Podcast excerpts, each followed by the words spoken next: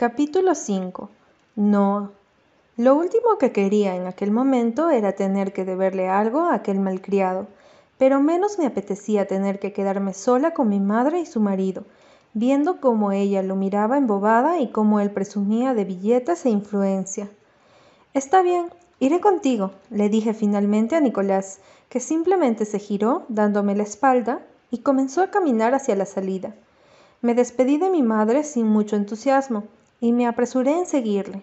En cuanto llegué a su lado en la entrada del restaurante, empecé cruzada de brazos a que nos trajeran su coche.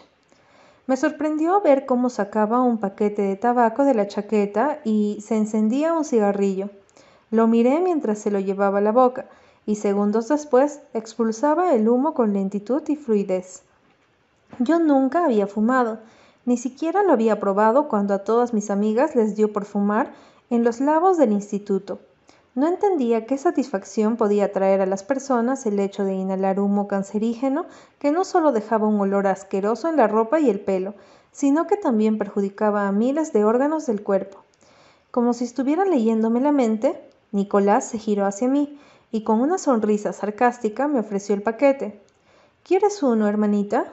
me preguntó mientras volvía a llevarse el cigarro a los labios e inspiraba profundamente. No fumo, y yo que tú haría lo mismo. No querrás matar la única neurona que tienes, le dije dando un paso hacia adelante y colocándome donde no tuviera que verle. Entonces sentí su cercanía detrás de mí, pero no me moví, aunque sí me asusté cuando me soltó el humo de la boca cerca de mi cuello. Ten cuidado, o te dejo aquí tirada para que vayas a pie, dijo, y justo entonces llegó el coche. Le ignoré todo lo que pude mientras caminaba hacia su coche todo lo estable que podía con aquellos tacones de 10 centímetros de alto.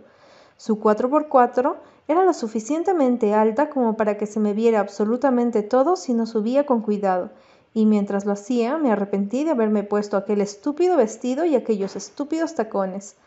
Toda la frustración, enfado y tristeza se habían ido agudizando a medida que la velada iba, avanzando y las por lo menos cinco discusiones que ella había tenido con aquel imbécil habían conseguido que aquella noche estuviera en lo peor de lo peor de mí misma. Me apresuré en ponerme el cinturón mientras Nicolás encendía el coche. Colocaba su mano sobre mi asiento y giraba la cabeza para dar marcha atrás e incorporarse al camino de salida. No me sorprendió que pasase de seguir hacia adelante donde la pequeña rotonda que había al final del camino estaba justamente diseñada para que nadie hiciera exactamente lo que Nicolás hacía en aquel instante. No pude evitar emitir un sonido de insatisfacción cuando nos reincorporamos a la carretera principal. Ya fuera del club náutico y mi hermanastro aceleró el coche a más de 120 ignorando deliberadamente las señales de tráfico que indicaban que por allí solo se podía ir en 80. Nicolás la dio el rostro hacia mí. ¿Y ahora qué problema tienes? me preguntó de malas maneras, en un tono casino como si no pudiera aguantarme ni un minuto más. Ja, pues ya éramos dos. Lo que me pasa es que no quiero morir en la carretera con un energúmeno que no sabe ni leer una señal de tráfico. Eso es lo que me pasa, le contesté elevando el tono de voz. Estaba en mi límite. Poco más y me pondría a gritarle como una posesa. Era consciente de mi mal genio. Una de las cosas que más odiaba de mí misma era mi falta de autocontrol cuando me enfadaba, ya que tenía que gritar, insultar y de admitir que en una ocasión a pegar, pero eso había sido una ocasión sin precedentes y me prometí a mí misma que nunca volvería a perder los papeles de aquella manera. ¿Qué coño te pasa? me preguntó enfadado mirando hacia la carretera. Por lo menos no conducía con los ojos cerrados. De aquel idiota me habría esperado cualquier cosa. No has dejado de quejarte desde que te he tenido la desgracia de conocerte, y la verdad es que me importa una mierda cuáles sean tus problemas. Pero estás en mi casa, en mi ciudad y en mi coche, así que cierra la puta boca hasta que lleguemos, dijo elevando el tono de voz, igual que había hecho yo. Un calor intenso me recorrió de arriba abajo cuando escuché esa orden salir de esos labios. Nadie me decía lo que tenía que hacer, y menos él. ¿Quién eres tú para mandarme a callar, pedazo de imbécil? le grité fuera de mí. Entonces Nicolás pegó tal frenazo que si no hubiera tenido puesto el cinturón de seguridad, habría salido volando por el parabrisas. En cuanto pude recuperarme del susto, miré hacia atrás asustada al ver que dos coches giraban con rapidez hacia la derecha para evitar chocar contra nosotros. Los bocinazos y los insultos procedentes de afuera me dejaron momentáneamente aturdida y descolocada por unos instantes. Después reaccioné. ¿Pero qué haces? grité sorprendida y aterrorizada de que nos fuesen a atropellar. Nicolás me miró fijamente serio como una tumba y para mi desconcierto completamente imperturbable. Baja del coche, dijo simplemente. Abrí tanto la boca ante la sorpresa que seguramente resultó hasta cómico. No hablarás en serio, le dije mirándole con incredulidad. Me devolvió la mirada sin inmutarse. No te lo pienso repetir, me dijo en el mismo tono tranquilo y completamente perturbado que antes. Aquello ya pasaba de castaño a oscuro. Pues vas a tener que hacerlo, porque no pienso moverme de aquí, le dije observándole tan fríamente como él me miraba a mí.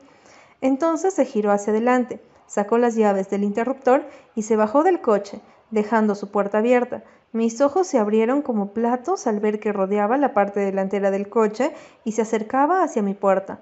He de admitir que el tío acojonaba de verdad cuando se cabreaba, y en aquel instante parecía más enfadado que nunca. Mi corazón comenzó a latir enloquecido cuando sentí aquella sensación tan conocida y aterradora en mi interior. Miedo. Abrió mi puerta de un tirón y volvió a repetir lo mismo que antes. Baja del coche. Mi mente no dejaba de funcionar a mil por hora. Estaba mal de la cabeza. No podía dejarme allí tirada en medio de la carretera, rodeada de árboles y completamente oscuras. No pienso hacerlo, dije, y me maldije a mí misma cuando noté que me temblaba la voz. Un miedo irracional se estaba formando en la boca de mi estómago. Mis ojos recorrieron con rapidez la oscuridad que rodeaba el coche y supe que si aquel idiota me dejaba allí tirada, me derrumbaría. Entonces volvió a sorprenderme y otra vez para mal. Se introdujo por el hueco de mi asiento, desabrochó mi cinturón y de un tirón me sacó del coche, y todo lo hizo tan rápido que ni llegué a protestar. Aquello no podía estar pasando. ¿Estás mal de la cabeza? Le grité en cuanto comenzó a alejarse de mí en dirección al asiento del conductor. A ver si te enteras de una vez, me dijo por encima del hombro, y al girarse vi que su semblante estaba tan frío como una estatua de hielo. No pienso dejar que me hables como lo has hecho. Me importas una mierda.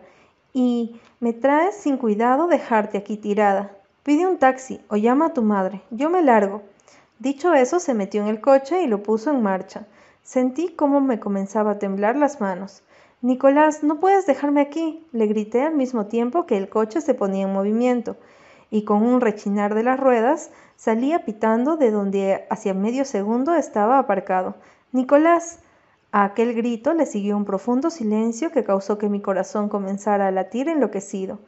Aún no era noche cerrada, pero no había luna, y sabía con total seguridad que en menos de media hora la oscuridad sería tal que cualquier persona podría arrinconarme sobre la misma carretera, violarme y matarme, y nadie que estuviera menos de dos kilómetros a la redonda se daría cuenta.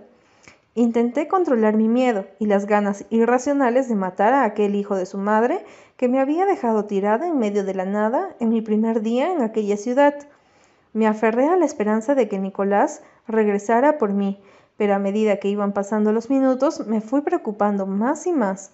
Lo único que podía hacer y que era tan horrible y peligroso como seguir allí de pie hasta quién sabía qué hora, era ponerme a hacer dedo y rezar para que una persona civilizada y adulta se apiadara de mí y me llevase a casa. Entonces me desquitaría con el mal nacido de mi nuevo hermanastro a gusto, porque aquello no iba a quedar así. Aquel gilipollas no sabía con qué estaba jugando ni con quién. Vi como un coche se acercaba por la carretera viniendo en dirección del club náutico, y no pude más que rezar para que aquel coche fuera el Mercedes de Will. Como una fulana cualquiera me acerqué lo máximo posible, pero sin peligro de ser atropellada, y levanté la mano con el dedo en alto, al igual que había visto hacer en las películas, de las cuales la mitad de las veces la chica terminaba asesinada y tirada en la cuneta. Pero mejor dejar a un lado aquellos pequeños detalles. El primer coche pasó de largo, el segundo me gritó una bandada de insultos, el tercero me llamó de todas las formas groseras que una pudiese imaginarse, y el cuarto paró en el arcén a un metro de donde yo había estado haciendo dedo. Con un repentino sentimiento de alarma, Me acerqué vacilante para ver de quién se trataba el loco, pero muy oportuno individuo que había decidido ayudar a una chica que podría haber sido una prostituta sin ningún problema. Sentí cierto alivio cuando el que se apeó del coche era un chico de más o menos mi edad. Gracias a las luces traseras pude ver su pelo castaño, su altura y el inconfundible, pero en aquel instante tremendamente agradecido porte de niño rico y de buena familia. ¿Estás bien? me dijo acercándose al mismo tiempo que yo hacía lo propio. En cuanto estuvimos uno frente al otro, ambos hicimos lo mismo. Sus ojos recorrieron mi vestido de arriba abajo y los míos recorrieron sus vaqueros caros, su polo de marca y sus ojos amables y preocupados. Sí, gracias por parar, dije sintiéndome repentinamente aliviada y segura. Un imbécil me ha dejado tirada, dije sintiéndome avergonzada e idiota por haber permitido algo semejante. El chico abrió los ojos con sorpresa al escuchar mi declaración. ¿Te ha dejado tirada? ¿Aquí? dijo con incredulidad. ¿En mitad de la nada y a las once de la noche? ¿Acaso estaría bien si me hubiese dejado tirada en medio de un parque y en pleno día? No pude evitar preguntarme con ironía, sintiendo un repentino odio hacia cualquier tipo de ser vivo que contuviera el cromosoma. Pero aquel chico me había salvado y no podía ponerme quisquillosa. ¿Te importaría llevarme a mi casa? Le pregunté, evitando contestar a su pregunta. Como podrás deducir, no veo la hora de que esta noche llegue a su fin. El chico me miró fijamente y una sonrisa surgió en su rostro. No era feo, más bien era muy guapo, con cara de ser buena persona y querer ayudar a cualquiera que se estuviera en una mala situación. Eso a mí me mete, me estaba intentando ver una realidad paralela en la que todo era de color rosa y en donde los chicos tratan a las mujeres con el respeto que se merecen, sin dejarlas tiradas en la cuneta en tacones y a la mitad de la noche.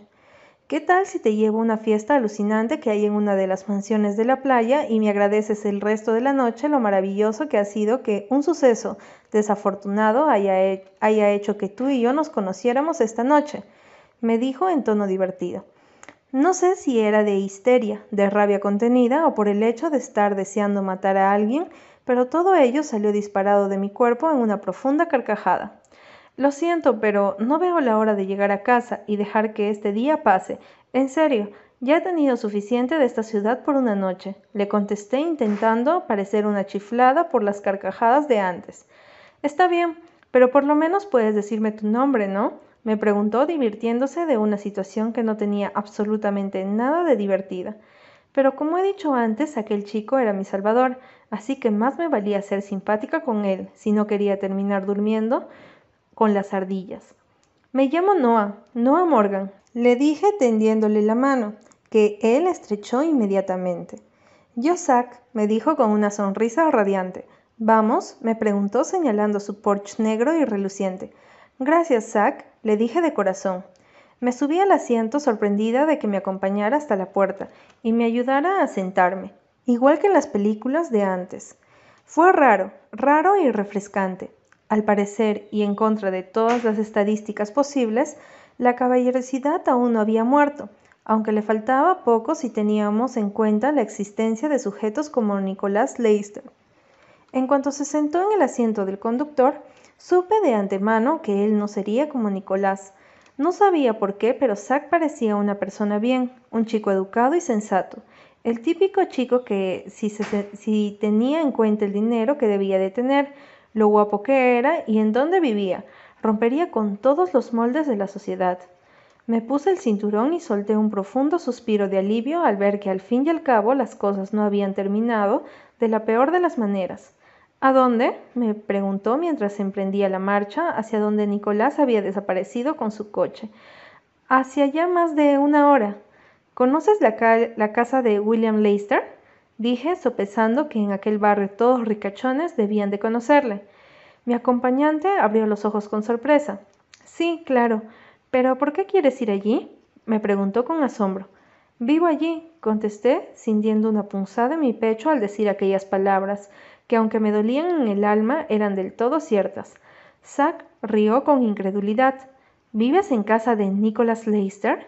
me preguntó, y no pude evitar apretar la mandíbula con fuerza al escuchar aquel nombre. Peor, soy su hermanastra, le contesté sintiéndome del todo asqueada, teniendo que admitir cierto retorcido parentesco con aquel tarado. Los ojos de Zack se abrieron de la sorpresa y se desviaron de la carretera para mirarme fijamente unos segundos. Al parecer no era tan buen conductor como me había imaginado. ¿No hablas en serio? ¿De verdad? Me volvió a preguntar, desviando la mirada otra vez hacia el frente. Solté un profundo suspiro. De verdad, dije. Él ha sido quien me ha dejado tirada en medio de la carretera. Admití sintiéndome completamente humillada. Zack soltó una carcajada algo ácida. La verdad es que te compadezco, me dijo, haciéndome sentir aún peor.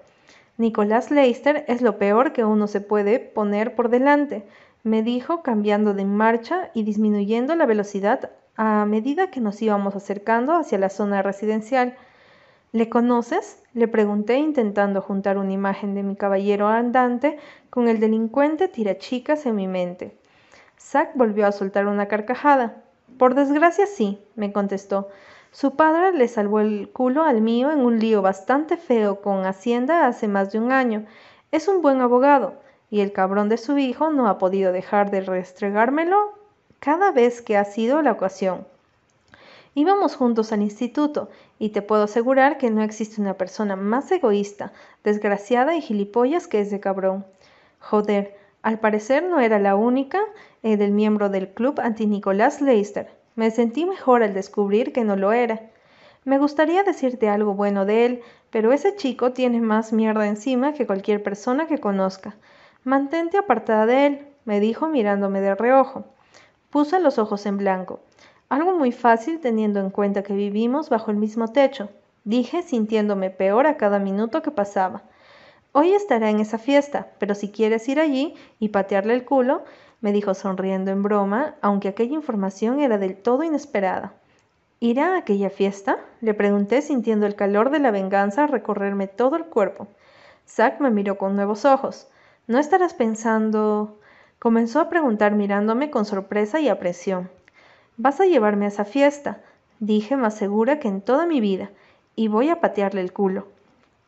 Veinte minutos después, nos encontrábamos junto a la playa y frente a una casa de inmensas proporciones, pero no era el tamaño lo que te dejaba boquiabierta, sino la cantidad de gente que había amontonada por sus alrededores, por los escalones de la entrada y por prácticamente todas partes. La música ya se oía a un kilómetro de distancia, y estaba tan fuerte que sentí como mi cerebro retumbaba en mi cabeza. ¿Seguro que quieres hacer esto? me preguntó mi nuevo mejor amigo Zack. Desde que le había contado mi plan, no había dejado de intentar convencerme de que me echara atrás. Al parecer mi grandísimo hermanastro era, además de un imbécil redomado, uno de los tíos que más peleas se había metido a lo largo de los años, de las cuales siempre salía el vencedor. Noah, no tienes ni idea de con quién te estás metiendo. Ya has visto que no le ha importado una mierda dejarte tirada. ¿Qué te hace pensar que le va a interesar lo que le tengas que decir? Le miré con una mano puesta en la manija de la puerta. Créeme, hoy va a ser la última vez que me va a hacer algo parecido. Dicho esto, nos bajamos del coche y comenzamos a caminar hacia el camino de la entrada a la gran casa. A esta le habían colocado farolillos con luces por todas las esquinas, para poder darle más ambiente fiestero si es que eso era posible. Era como haber entrado de lleno a una de esas fiestas que solo se ven en las películas como rompiendo las reglas o a todo lo gas. Era una locura. Los barriles de cerveza estaban repartidos por todo el jardín delantero y rodeado de un montón de varones que se gritaban y se animaban a beber más y más. Las mujeres sí no iban vestidas con lo que denominaría la ropa más corta y provocativa del planeta.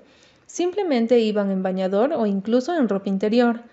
¿Todas las fiestas a las que asisten son así? Le pregunté poniendo cara de asco al ver cómo una pareja se enrollaba contra una de las paredes delanteras de la casa, sin importarles que todo el mundo les estuviera observando y haciendo apuestas sobre hasta dónde llegarían si la mujer se dejaba. Era repugnante.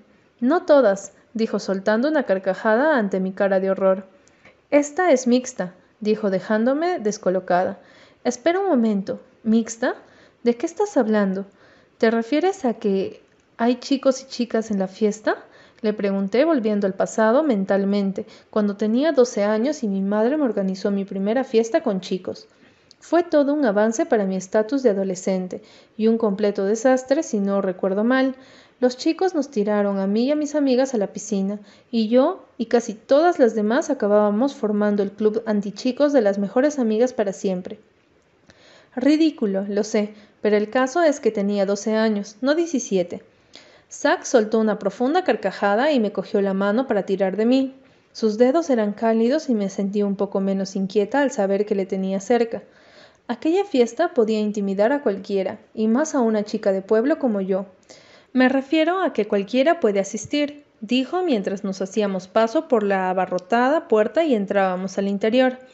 Allí había aún más gente, pero la casa era tan grande que por lo menos no tenías que caminar dando empujones. La música era horripilante si se tenía en cuenta que no tenía ni letra, solo un ritmo desenfrenado y repetitivo que se te metía por los tímpanos haciendo que te doliera estar allí.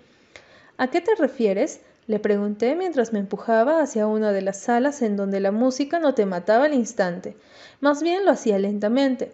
Por lo menos puede hablar sin tener que dejarme mis cuerdas vocales. Cualquiera que pague la entrada puede entrar, dijo mientras saludaba a varios chicos que había por allí. No me gustó mucho ver que sus amigos tenían tan mala pinta como todos los demás. El que no estaba borracho estaba colocado, lo que no me gustó ni un pelo. Con el dinero se compra todo tipo de alcohol y bueno, dijo desviando la mirada hacia mí unos momentos. Ya sabes, todo lo necesario para que una fiesta se ponga a tono, dijo sonriendo con diversión.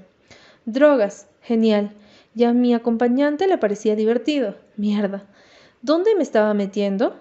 Miré a mi alrededor hacia las parejas que habían tiradas en el sofá y a las que estaban de pie bailando al ritmo de la música que se filtraba por las puertas que daban al salón y me di cuenta que estaba lleno de gente rica ataviada con ropa de marca y muy cara, y a la vez gente que podía haber salido del peor barrio de la zona. No era muy complicado diferenciar a los de buena familia y a los de no tan buenas. Para empezar, las chicas de dinero llevaban vestidos y ropa cara, pero por lo menos la llevaban. Las demás iban vestidas casi como prostitutas. Creo que esto no ha sido una buena idea, le dije a mi acompañante, pero me di cuenta que se había sentado en uno de los sofás y que ya llevaba una botella de cerveza en la mano. Ven, Noah, dijo tirándome del brazo y haciéndome caer sobre su regazo. Pasémoslo bien esta noche. No la desperdicies con ese mal nacido, me dijo y me puse tensa cuando sus dedos acariciaron mis cabellos y luego mis hombros. Me puse de pie tan deprisa como pude. Estoy aquí por un motivo, le dije mirándole con mala cara. Me había equivocado con Zack, estaba claro. Gracias por, por traerme, dije, y luego me giré para marcharme. No sabía muy bien qué hacer ahora que estaba allí, y qué le había dado la espalda al único chico que aún no estaba lo suficientemente borracho como para estampar un coche contra un árbol si le pedía que me llevara de vuelta a casa. Pero no podía dejar de imaginarme mi mano golpeando fuertemente a la cara de Nicolás y viendo su cara de desconcierto al verme allí. Aunque claro, está que a lo mejor Zack me había mentido, y era un loco borracho que solo quería traerme al peor sitio de la historia, y al fin y al cabo terminaba muerta y tirada en la cuneta. Me dirigí hacia la cocina, en donde había menos gente, con la intención de buscar un vaso de agua bien fría. No sabía si me la bebería o me la tiraría en la cabeza para poder despertarme de aquella pesadilla. Pero de una cosa estaba segura. Aquel día parecía no terminar jamás. En cuanto giré por el pequeño pasillo y entré en la cocina, me detuvo de inmediato. Allí estaba, sin camiseta, en vaqueros y rodeado de mujeres, de cuatro amigos tan grandes pero no tan altos como él. Me quedé observándolo unos instantes. ¿Este era el mismo chico guapo con el que había estado cenando en un restaurante de lujo hacia menos de tres horas? No pude evitar sorprenderme al verle de aquella manera. Parecía recién salido de una película de mafiosos, rodeado de chicas guapas y en ropa nada discreta y con amigos tan atemorizadores que se podría haber tratado de una mafia. Estaban bebiendo chupitos mientras jugaban aquel juego de insertar una bola de ping de ping pong en los vasos rojos de plástico. Mi querido hermanastro estaba en racha, ya que no fallaba ninguna. Lo bueno de eso, no estaba tan borracho como los que perdían y debían beberse un chupito de tequila. Déjala ya, hombre, gritó uno de los gorilas que por lo menos sí se llevaba camiseta. Ya sabemos que eres el mejor en esto. Déjanos probar a las demás. Nicolás tiró la última pelota, pero lo hizo mal adrede. Fue tan obvio que no entendí cómo los demás no se dieron cuenta, pero todos le abucharon riéndose a carcajadas. Nick cogió un chupito y se lo tragó en menos de un segundo. No se había percatado de mi presencia, lo que era de entender, ya que yo seguía rezagada en la puerta observándole como quien quiere analizar un proyecto químico y aún no entiende absolutamente nada. Mientras uno de sus amigos cogía el revelo, Nicolás se acercó hacia donde una chica morena y muy guapa estaba sentada sobre la mesa de mármol negro. Llevaba unos pantalones cortos que dejaban al descubierto sus largas piernas bronceadas por el sol y arriba solo llevaba la parte de un bikini azul cielo. De repente me sentí demasiado arreglada y tapada para una fiesta como aquella, aunque en toda mi vida podría haberme vestido así delante de toda aquella gente salida, borracha y quién sabe qué más. Lo primero que hizo Nicolás fue cogerla por la nuca con fiereza, echarle la cabeza hacia atrás y comerle la boca de la manera más asquerosa que alguien podía llegarlo a hacer, sobre todo si había gente delante. Aquella fue mi, oportunidad. Así le cogería por sorpresa, y así apaciguaría las terribles ganas que tenía de arrancarle la cabeza a aquel idiota. Ni siquiera se había molestado en saber si estaba bien. Yo podría seguir allí tirada, que a él no se le habría movido ni un solo pelo de la cabeza. Sentí tal rabia al haberme dejado tratar de aquella manera, y más rabia aún de encontrarme en aquel sitio de locos por su culpa, que no dudé ni un segundo en acercarme con paso firme hacia el final de la cocina, cogerle el brazo para darle la vuelta y para mi sorpresa, en vez de darle la bofetada que planeaba, darle un puñetazo en la mandíbula que seguramente hizo que se rompieran todos los nudillos de la mano, me mereció la pena, y tanto que lo hizo, por unos segundos se quedó desconcertado, como si no entendiera lo que había pasado, ni quién era yo ni por qué le había pegado. Por eso solo duró unos segundos, ya que la expresión que apareció en su rostro y su cuerpo me dejó quieta en su lugar. Todos los que habían en la habitación habían formado un corillo a nuestro alrededor, pero al contrario que en las películas, cuando lo que acababa de pasar habría ocasionado las risas y los abucheos de los chicos, se había formado un silencio sepulcral, en donde todas las miradas estaban puestas en la persona que tenía delante. ¿Qué coño haces aquí? me dijo con tal desconcierto y rabia contenida que temí por mi vida. Joder, si las miradas matasen, yo ya estaría muerta, sepultada y enterrada. ¿Te sorprende que haya llegado aquí a pie? le dije intentando que no me intimidara con su postura, su altura y aquellos músculos aterradores.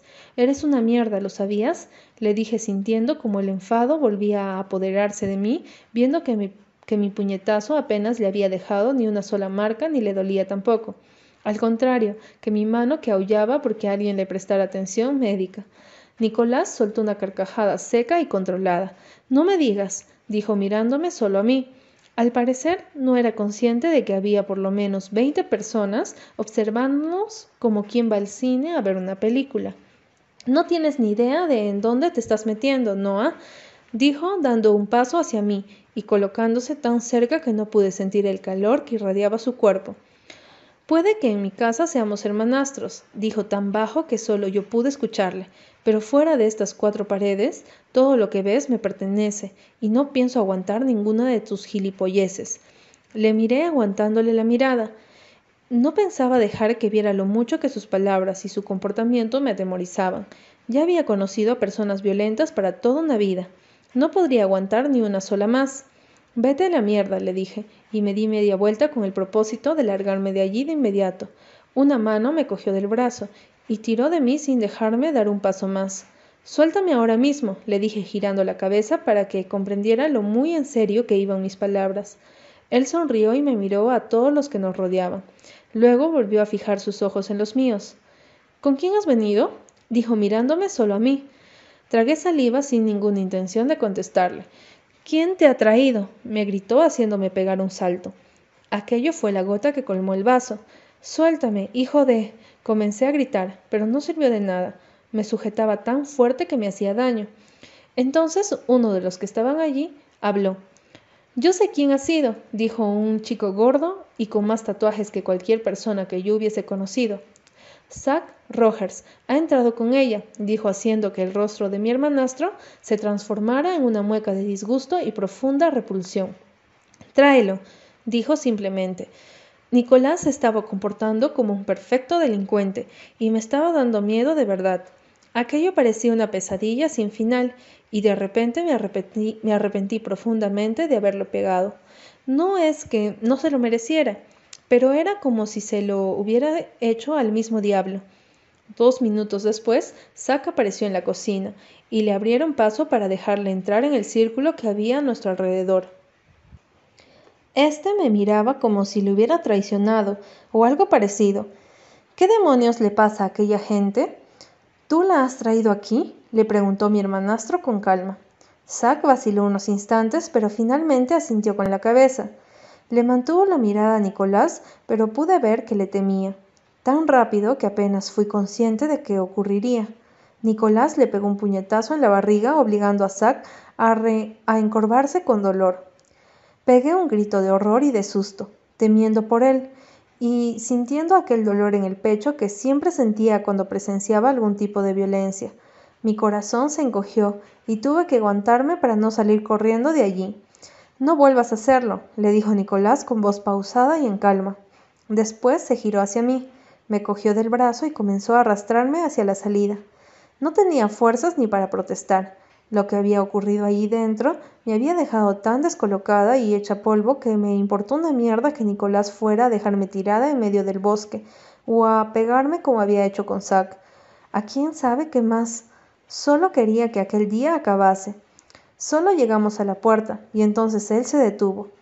Cogió su teléfono móvil de su bolsillo, maldijo entre dientes y contestó a quien fuera que estaba llamando. Espérame aquí, me dijo con seriedad para apartarse un poco del ruido de la gente y de la música. Desde donde estaba, más allá de los escalones de entrada a la casa, podía verme perfectamente, así que más me valía quedarme allí quieta. ¿Te encuentras bien? me preguntó un chico que había por ahí. La verdad es que no, respondí sintiéndome realmente mal.